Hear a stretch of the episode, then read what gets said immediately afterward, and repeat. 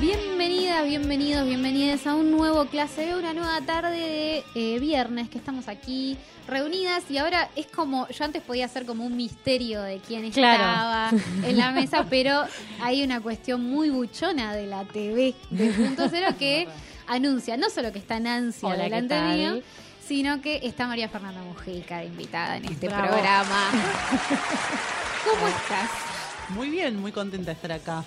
Teníamos medio como no pendiente, pero se había tirado en un momento como Había quedado ahí. eh, debería venir. Así que estamos elegimos una fecha que es un poco trillada para invitarte, me parece. Y- hicimos todo lo que pudiera ser más tipo canónico Claro. posible y dijimos vamos a hacerlo bien, bien en el momento exacto. Está bien, está bien, vale, vale. No, vale. no- no te si, si te harta va a tener que ser No. para el año que viene. Lo hablamos para otro momento. Para nada, para Hoy nada. ya quedó. Porque, bueno, María Fernanda es eh, crítica de cine, es escritora, nos trajo un libro y ahora vamos a hablar de eso. Eh, eh, fue programadora del último Festival de Cine de Mar del Plata. Eh, y vuelvo a lo de escritora porque un poco que, no es que es lo tuyo, pero sí has dedicado tu tiempo y, y- y tu cabecita a pensar las comedias románticas de ayer y de hoy, como dice Amar como en el cine, este librito que lo voy a mostrar por allí, que es muy lindo, Hermoso. que tenía ganas de tenerlo hace un montón. Tengo eh, el de Maya de esta colección. eh, Muy y- buena, como todos los otros, la verdad. La colección Sí, me queda el de comedia de Ezequiel, es, Ah. también es un Mm. pendiente que, que siempre te- estoy ahí como por, por decir, bueno, lo necesito. Em, pero bueno, comedias románticas, digamos, te has dedicado vos, entonces bueno, aprovechamos un poco la, la fecha para... excusa de la excusa Para poder Está conversar un poquito sobre este género, estas películas. Lo primero que te podría preguntar es sobre no tu acercamiento necesariamente a las comedias románticas, sino al momento en el que las empezaste a pensar un poquito más y a decir, vamos a, dedicarle como un análisis mayor a esto, que por ahí era un disfrute o algo eh, del estilo. Sí, eh, claro, es- está buenísimo que hacer como la, la división, porque en realidad disfrutar las comedias románticas, obviamente las disfruto desde. Claro. Desde hace mucho más tiempo Claro, seguramente. o sea que desde chica, cuando aparte, bueno, eh, por mi edad crecí justo en el momento en el que las comedias románticas explotaron. O sea que era, era como, era un género que estaba muy presente en los estrenos de cine en- y obviamente en el VHS también. Eh, entonces, bueno, consumí, por usar una palabra Claro. ahora, Sí, muchísimas comedias Sí. románticas. Eh, también comedias románticas clásicas, eh, que me gustaban mucho. Y, y entonces, bueno, eso siempre es siempre como un gusto personal. Y después cuando, cuando estuve en la universidad, eh, en un momento... Yo ¿Qué estuve- universidad? eh, eh, en la Universidad del Cine, estudié Ajá. dirección de cine. Eh, y en un momento me, me puse a pensar un momento que tenía que escribir una tesis que bueno, nunca escribí, no importa. Lo dejamos por otro pero, lado. pero en un momento eh, me interesó mucho, hice un trabajo sobre George Cukor y, y quería hacer algo sobre cómo unir las screwball comedies de los 30 Sí. con comedias que estaban, que, que tal vez no eran precisamente comedias románticas, que después podemos hablar un poco de, de- de cómo se, se cruzan algunos Bien. géneros y hay, y hay un poco alguna como confusión, si se quiere, con respecto al rótulo de comedia romántica. Ay, sí. Pero sí como, por ejemplo, en, en ese momento estaban, se había estrenado, por ejemplo, Legalmente Rubia, y es una Mm. película que tiene mucho, mucho que ver con las Screwball eh, y otras. Entonces, bueno, estaba un poco pensando como en esos temas y creo que ahí es donde empecé a hacer como el análisis de, bueno, de- ver cómo es esto eh, con respecto sobre todo a los guiones, que es como Ah. muy, muy importante en la comedia, es, es muy importante siempre, pero en la comedia romántica se nota muchísimo. Sí. Eh, y después también bueno, la puesta en escena, como, como eso eh, produce las sensaciones que tiene que producir la comedia romántica. O sea que eso fue como el principio. Y después lo que pasó es que, bueno, después hice máster en periodismo, me dediqué al periodismo y ahí empecé a trabajar en La Nación. Ahí conocí a Natalia Tresenko, que es la coautora del libro, y empezamos a hablar mucho sobre las comedias románticas. A ella también le interesaban y hablábamos mucho de una forma eh, como así casual en, en nuestras Claro. conversaciones. Y en un momento dijimos, tenemos que hacer algo con, con la comedia romántica, estaría buenísimo escribir algo.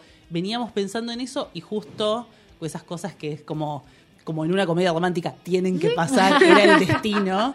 Em, Se dan exactamente en el momento. Claro, apareció Leo Despósito que estaba armando la colección Sí. Cinepop eh, para Pai 2 y nos dijo, si tienen una si tienen una idea, porque nos había visto, nosotras hacíamos como un programita eh, para la web de la Nación que íbamos en un auto hablando sobre cine. Ok. Ah. Eh, y nos había visto como que le gustaba algo de, como, más allá de lo que escribíamos, como algo de la dinámica. Claro. Dijo, si tienen alguna idea, y enseguida, o sea, no tuvimos que pensar, dijimos, sí, comedias románticas, y a él le encantó. Claro, era justo. Sí, fue, fue a la editora de, de Paidox, Vanessa Hernández, en ese momento.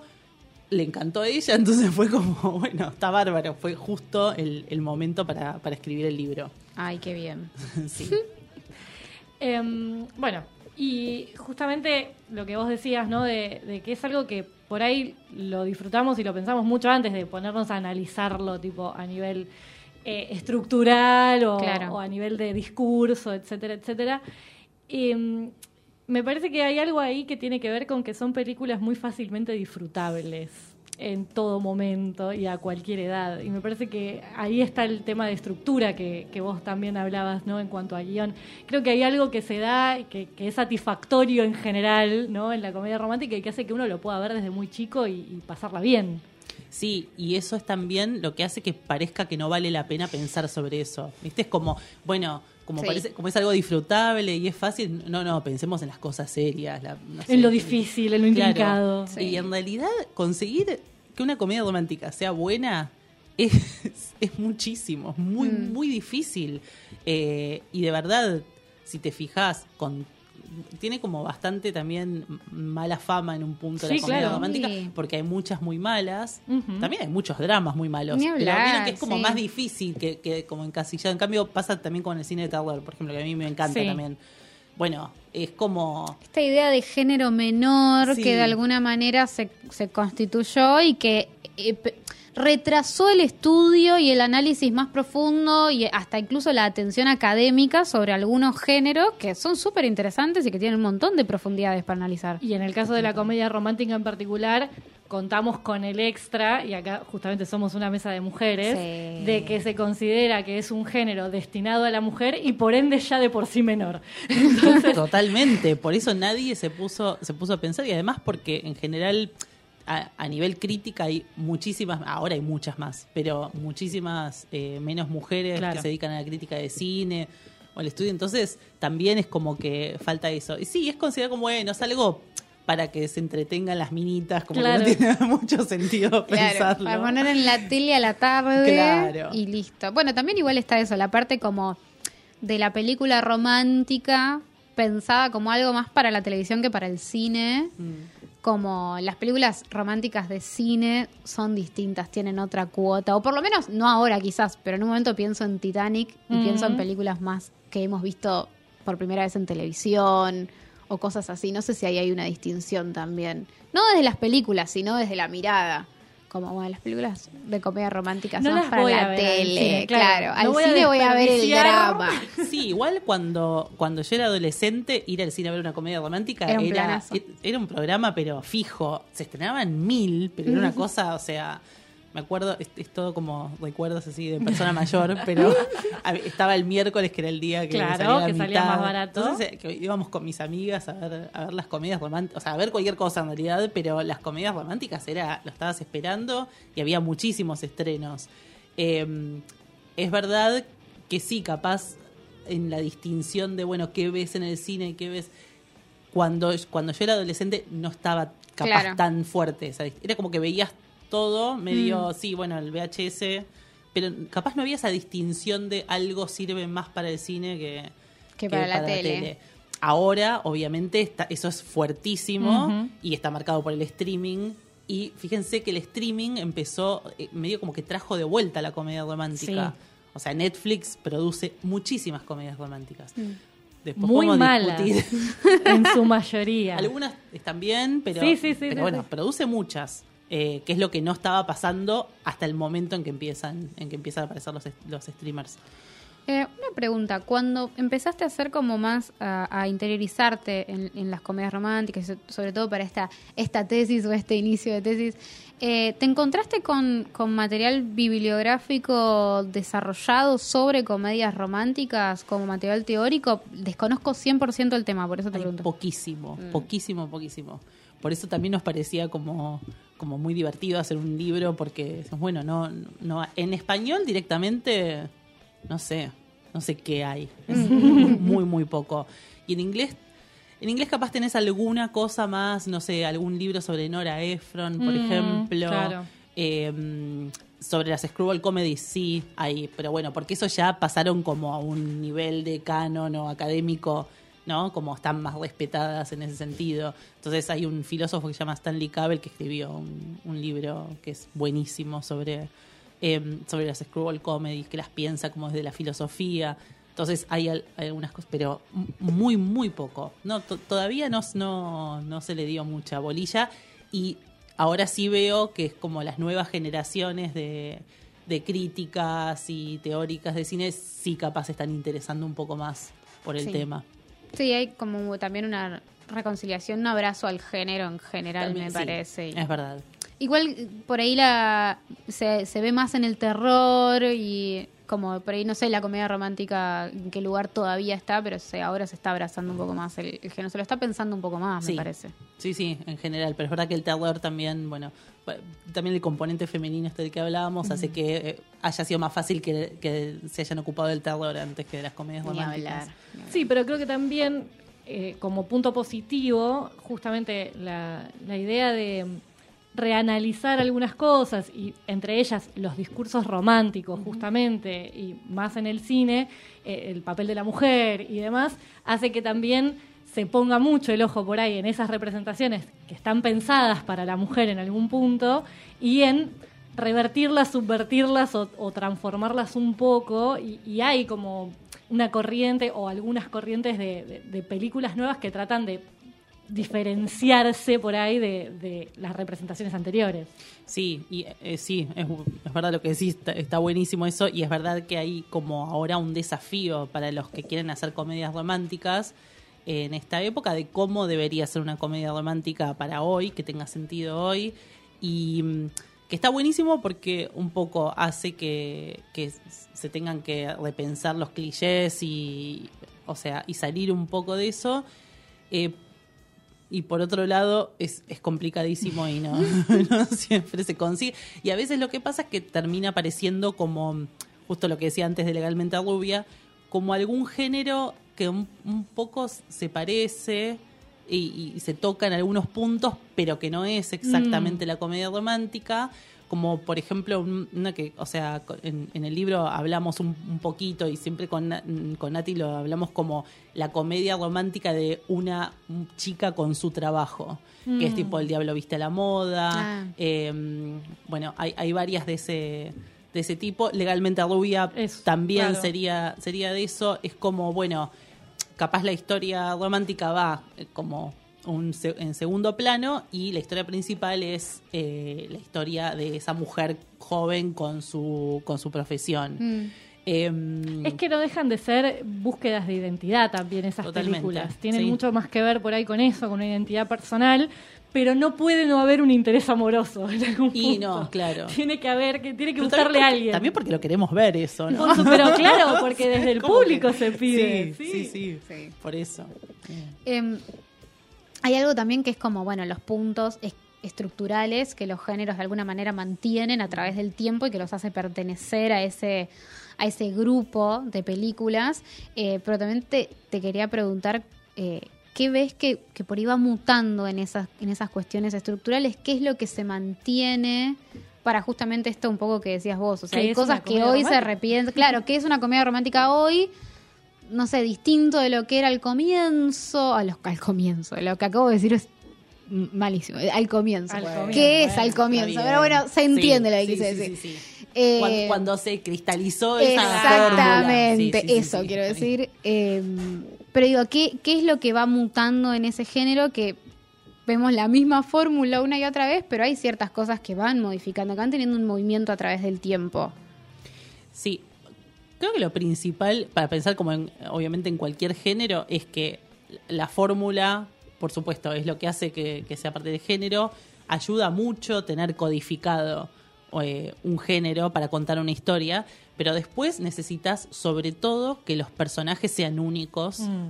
y que de ellos surja una historia que sea única. Entonces, eso es lo que diferencia al que lo ves fácilmente, al copio la fórmula y listo, y sale cualquier cosa, de la película que se destaca. Entonces, siempre para mí, o sea, eso va a ser lo principal que va a ser, y eso va mutando con el tiempo, porque esto que se buscan como distintas, eh, no sé, formas de los personajes, actitudes, etcétera. Em, pero después lo que pasa ahora es que está como toda la cuestión meta, ¿no? O sea, decir, bueno, el público conoce estos clichés. Mm. Y se da esa cuestión, en el libro ah, le dedicamos un capítulo a los clichés porque es muy importante, esa cuestión de que, por un lado, ay no, el cliché, y por otro lado lo querés ver al Sí, cliché. Entonces, Claro.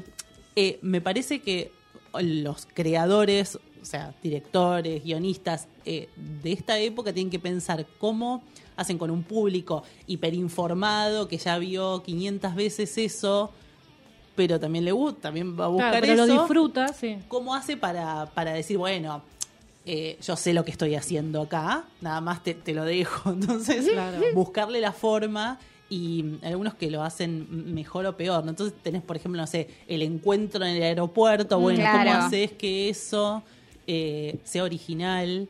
eh, pero esté, o el, por ejemplo, un, un preferido que es el montaje de, de cuando se prueban ropa o se Ah, cambian de look. fantástico. Bueno, Sí, por supuesto. Eso también, ¿cómo haces? ¿Y cómo haces para que no sea también una cosa espantosa como, como había en otras películas que era, eh, no, qué horror, usa anteojos. El diario de la princesa, Oh. ¿no? Como, tipo, hay que, hay que, hay, hay que mm, El pelo. re- cómo te- arreglarle esos rulos raros que tiene Claro, y sacarle exacto. los anteojos y va a ser una mujer hermosa que nadie había notado antes. Exactamente, nadie se había dado cuenta. Nadie se había dado cuenta que podía ser tan es hermosa, linda, claro, sí. pero exacto. Entonces, eh, todo eso también cómo lo cómo lo jugás. Bueno, Claro. eso también está en estas comedias que decimos como de la profesión, como por ejemplo El Diablo viste la de vuelta con Anne Hathaway. Otra vez Anne Hathaway. pero Mira. que también que le cambian el bueno como eso que tenga un sentido y no sea no sea una cosa espantosa de, Sí, sí, sí. de lo que- bueno de, de como como se decía antes de como bueno si no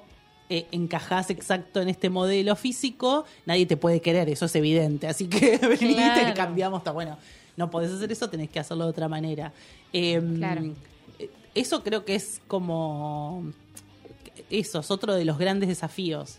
Cómo, cómo, lo, cómo lo resignificás y haces que, y haces que tenga sentido eso. Eh, estaba viendo un poco, mientras nos contabas un, po- un poco la filmografía, fui directo como al recorte porque Me gusta, me gusta. es un, es un tema, porque para leerlo en serio me tengo que sentar, pero dije, bueno, voy acá, eh, porque pensaba un poco en el recorte que se hace para, para pensar en esto. eh, en general, digo, tener que pensar en varias películas, trazar un, un momento que puede ser de tiempo y también puede ser estructural y también puede ser temático o dentro de los subgéneros, etcétera, como un montón de, de recortes posibles y quería saber cómo habían hecho ese recorrido y cómo habían pensado en el recorte o en los recortes. Bueno, el libro tiene tres partes. En la primera parte, o sea que es como que hicimos todo lo que dijiste, digamos. La primera parte es como una breve historia del género, donde mm, empezamos con la Screwball Comedy de los 30, Sí. eh, pasamos como a qué pasa en los 50 cuando tenés Mm. algunas eh, películas con Audrey Hepburn, por ejemplo, los 60 con las de Doris Day, como, bueno, los aciertos y problemas de todas esas películas, como en los 70, por ejemplo, aparece Annie Hall como Claro. un nuevo modelo.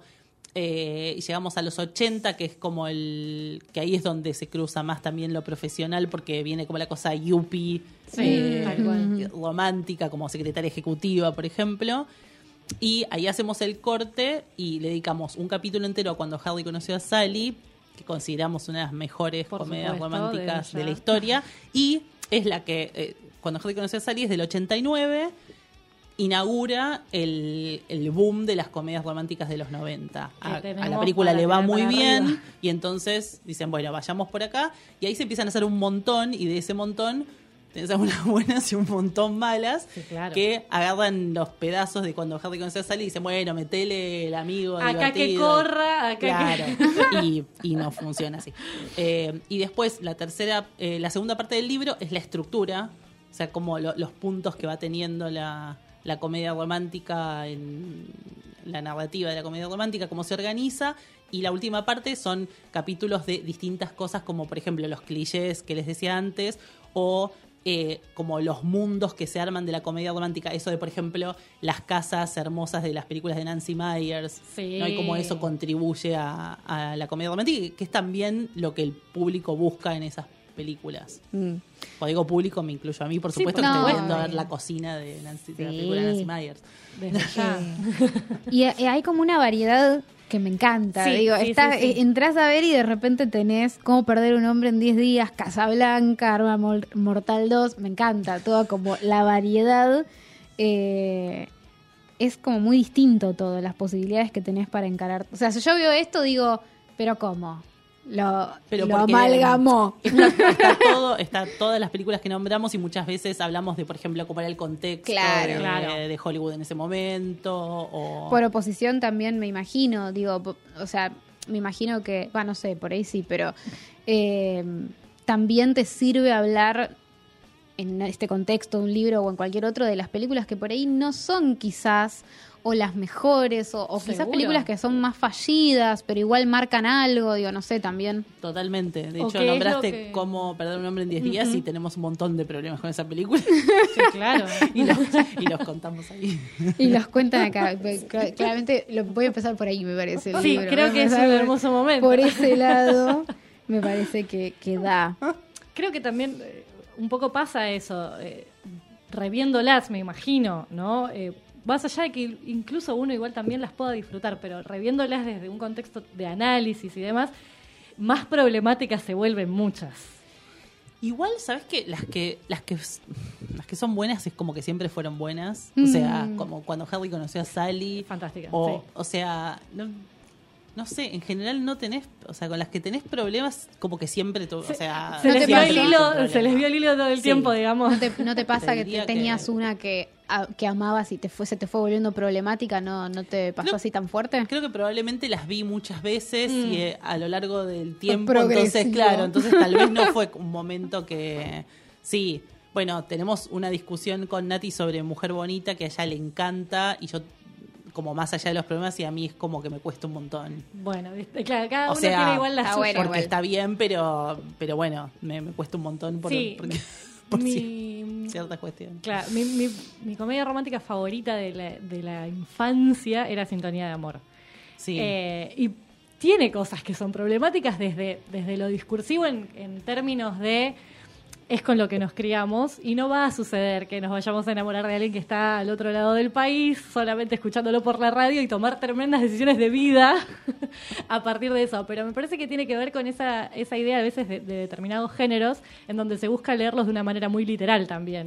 Y me parece que con la comedia romántica pasa mucho eso. Sí, porque también cuando estabas diciendo eso estaba pensando, bueno, eh, también si todo nos sale bien, nunca vamos a estar en, en una casa donde hay una familia que con un loco con una motosierra que no ¿Por sirve qué para- ¿no? sucedería tal cual? Entonces es como, bueno, ¿no? También a veces creo que las como que las nuevas generaciones cuestionando que está perfecto, o sea, Sí, cuestionando todo dicen, bueno, esto, bueno, también entendamos que creo que creo que se, se entendía siempre como una como una fantasía y que siempre el, el cine era como un lugar en el que vivir otra vida que no vas a vivir en esta, digamos.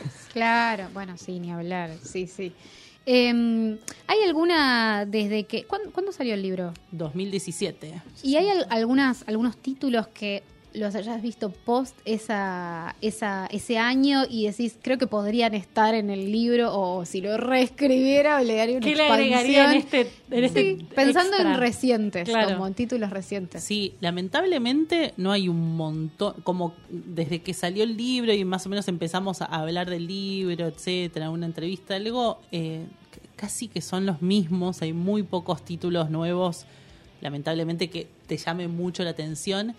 Uno que a mí me encanta es eh, Ni en tus sueños, creo que se llama acá. Se llama Long Shot, la película. Es con eh, Seth Rogen y Charlize Theron. Ah, mira. Ah, sí, sí, sí. Que es, Sí. es una película que en el cine no le fue muy bien, la verdad. Eh, bueno, Sí, porque- ubico. y creo que está teniendo como una. Ahora, creo que ahora mismo acá no está en ningún servicio de streaming, Mm, pero sé que en Estados Unidos, cuando pasó el streaming, hubo como un poco una movida. Es una película buenísima, porque tiene, primero, o sea, tiene dos estrellas, que es algo que capaz no venía pasando, ¿no? Porque hay otros casos de algunas que hizo Netflix, que ahora, si quieren, les cuento, pero que bueno no son no son estrellas o sea no son Seth Rogen y Charlie Claro. O sea que son de verdad o sea eh, ellos mismos productores de sus propios proyectos y todo Sí, digamos que se dedican a esta película que es una comedia romántica que justamente hace todo lo de la comedia romántica clásica pero también se hace cargo de su actualidad entonces ya de por sí Charlize es la secretaria de Estado de Estados Unidos que se quiere eh, Postular para postular para la presidencia. eh, y él es un periodista como muy de un, de un blog que se mete, por ejemplo, en, en grupos neonazis para investigar, etcétera. Y es como muy, mm, viste, decirle la verdad al poder, como ese, ese estilo. Y mm, ella era su niñera cuando eran chicos. Y entonces, bueno, se reencuentran y ella lo contrata para que le escriba los, los discursos para que sean como más divertidos, tengan como... Bueno, y obviamente hay una historia de amor, pero es eh, está como eso, tiene, tiene otro... eh, otra perspectiva. De hecho, siempre está como el este uno de los clichés de la comedia romántica que es la mujer que se dedicó a su trabajo Y entonces nunca pudo claro, no encuentra el amor por eso. Y acá está bien planteado, sin como sin una tragedia, alguien que se dedicó a su trabajo es buenísima en lo que hace. Y, mm, y ella, como dice en un momento, bueno, como simplemente no tengo tiempo para. Claro.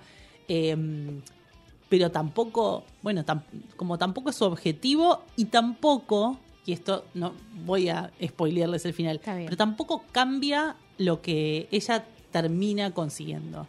De hecho, el final es bastante... eh, es un final feliz, quédense tranquilos, eso es muy importante para la comedia romántica, Sí, sí, siempre sí, tiene que ser así. feliz, si no, no Eh, pero pero es, es como bast- es, es bastante revolucionario en un sentido. Es una pavada, pero sí. Mira, Em, yo tengo un par, pero. Sí, sí. Te juro, te liberamos, pero No, tengo no, un par. no, pero Yo feliz de hablar de comedias volviendo, no a, problema. volviendo a, a esto que esbozabas antes, de tipo, eh, algún, hay muchas de Netflix que Ah, no, no tienen por ahí esas estrellas y demás, pero que algunas están para mí muy bien y otras están muy mal. Eh, Sí. Entre las que están muy bien, para mí está, por ejemplo, Todos los chicos de los que me enamoré, no sé si la viste, Sí. que eh, dentro de la comedia romántica tenés este subgénero también que es la comedia romántica de adolescentes. Adolescente, sí. Y me parece que, que esa funciona muy bien, por ejemplo, por el tipo de personajes y todo, y ahora están como pegando estrellato algunos de ellos, pero no estaban en el campo de los más conocidos. Claro, y eh, para mí está está buenísimo que, que existan estas estas películas. Hay hay otras de net, hay un par de Netflix que, que me gustan mucho. Una que se llama Quizás para siempre. Sí.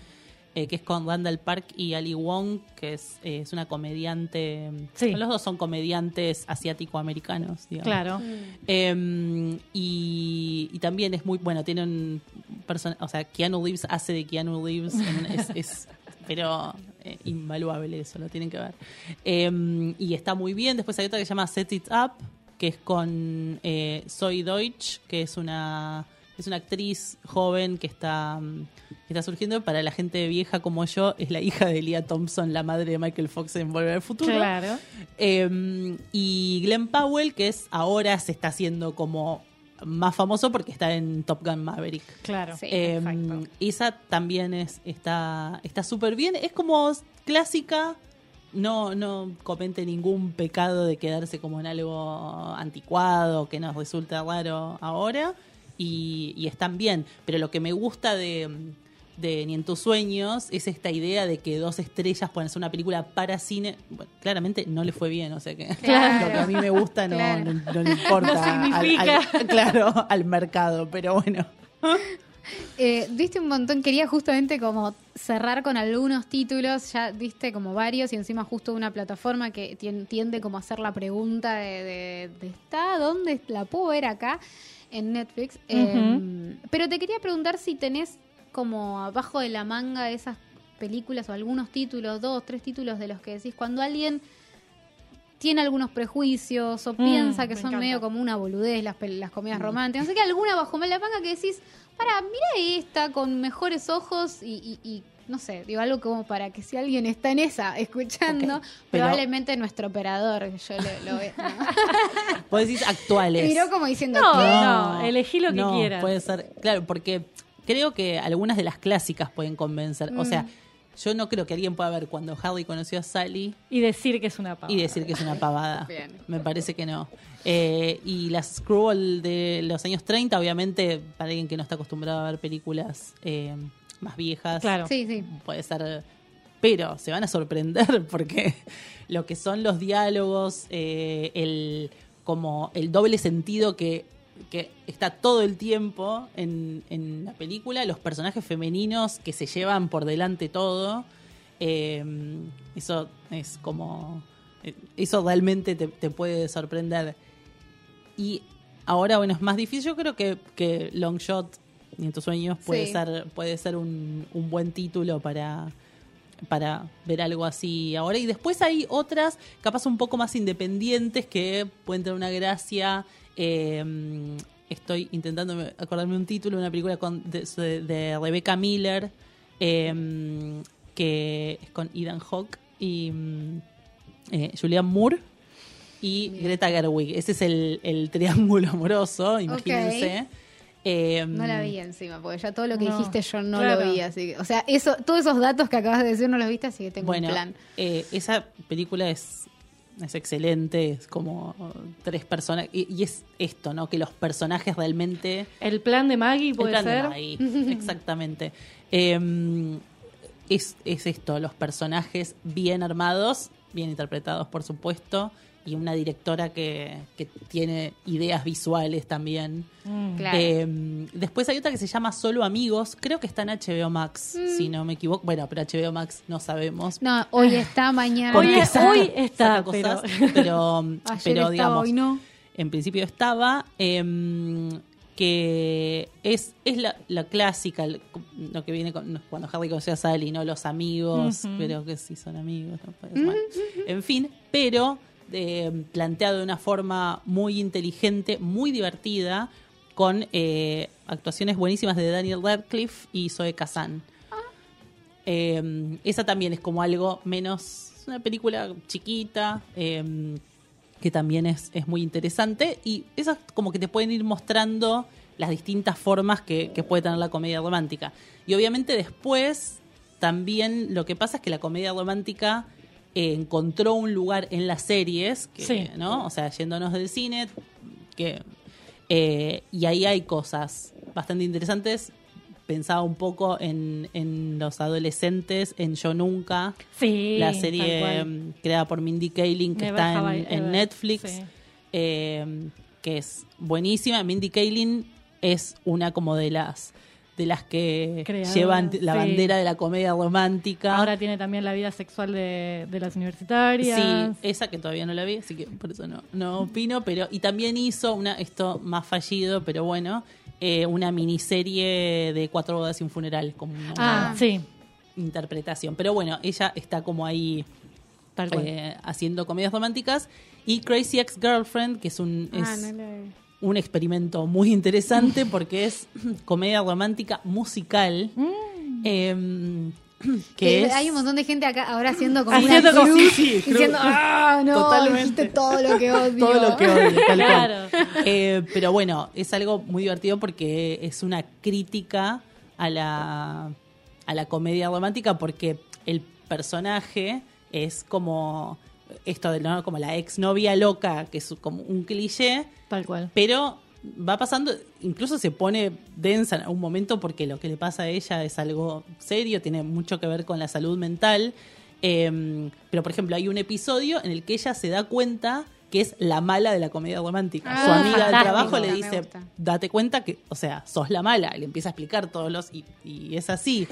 Entonces, bueno, en fin, que es creada por Rachel Bloom, que es la protagonista, y Aline Brosh McKenna, que es una guionista muy prolífica de películas de comedias románticas y adyacentes como El Diablo Viste a la Moda o 27 Bodas, y que es la guionista y directora de el- del último estreno de comedia romántica de Netflix, que es Tu caso, la mía, con Ashton Kutcher y Reese Witherspoon. Que para Que mí está no haciendo- funciona en lo más mínimo. No, lamentablemente estábamos le tenía, esperando. le Sí, tenía la- sí. una cantidad de fe, Sí. una cantidad de fe muy enorme y Sí. he visto mis sueños destrozados frente a esa pantalla. Todos, ¿no? Sí, sí, lamentablemente. Bueno, Fernanda, nos dejaste mil millones de títulos, un montón de ideas para, para pensar las comedias románticas. Vamos a volver a recomendar a Mar como en Sí, el por cine favor. para seguir profundizando sobre un montón de cositas que nos, que nos diste hoy y nos dijiste en el libro están desarrolladas. Tal cual. Así que gracias enormes. No, Eh, gracias a ustedes. Un Por placer. favor, por favor, un placer. Eh, bueno, Nos vamos a escuchar algo de música entonces. Sí, y para, para no cortar con el tema, con